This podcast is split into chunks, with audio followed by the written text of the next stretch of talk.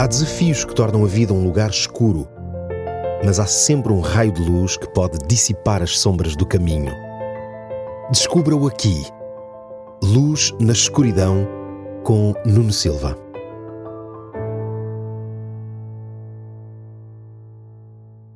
A Bíblia apresenta um conceito que é muito importante para compreendermos o que se passa ao nosso redor.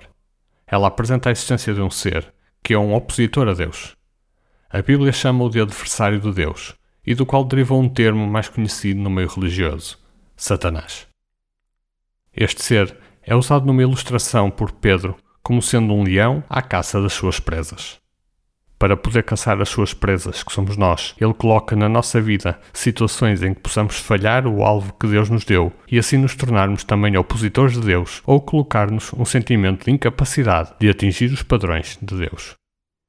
Mas seria uma estratégia falhada se esse ser colocasse na nossa vida situações óbvias de rebeldia. Seria como colocar um buraco iluminado à espera que alguém caísse nele. Mas você e eu sabemos que não funciona assim. O caminho que leva ao erro é composto de pequenos passos que damos, por vezes de forma despercebida, em direção oposta à de Deus.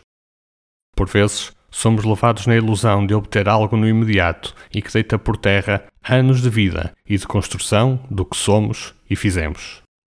Hoje gostaria de lhe falar de um personagem da Bíblia que representa bem todo este percurso.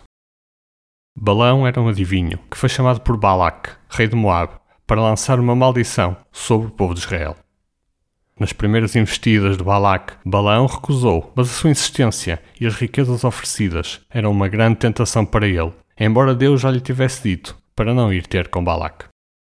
Balão acaba por ir ter com Balac, mas com a indicação da parte de Deus de dizer apenas o que ele lhe dissesse.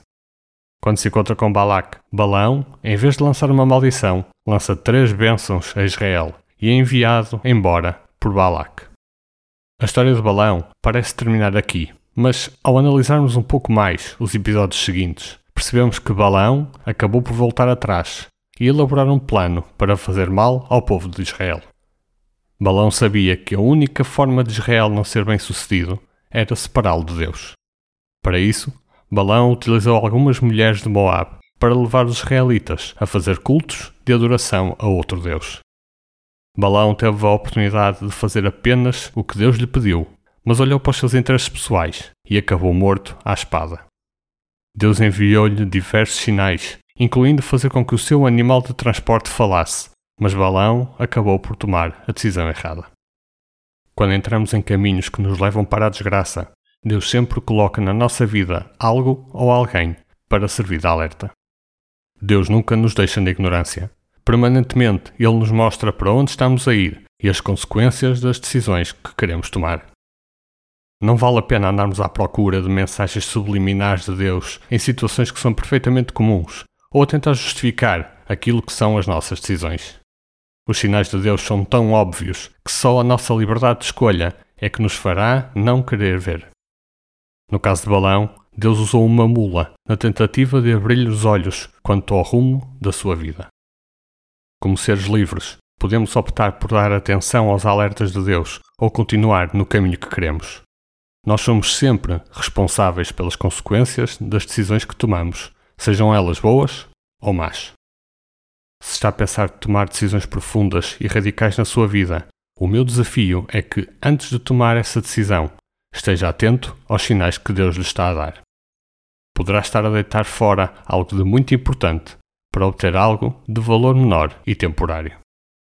Até ao próximo programa. Há desafios que tornam a vida um lugar escuro, mas há sempre um raio de luz que pode dissipar as sombras do caminho.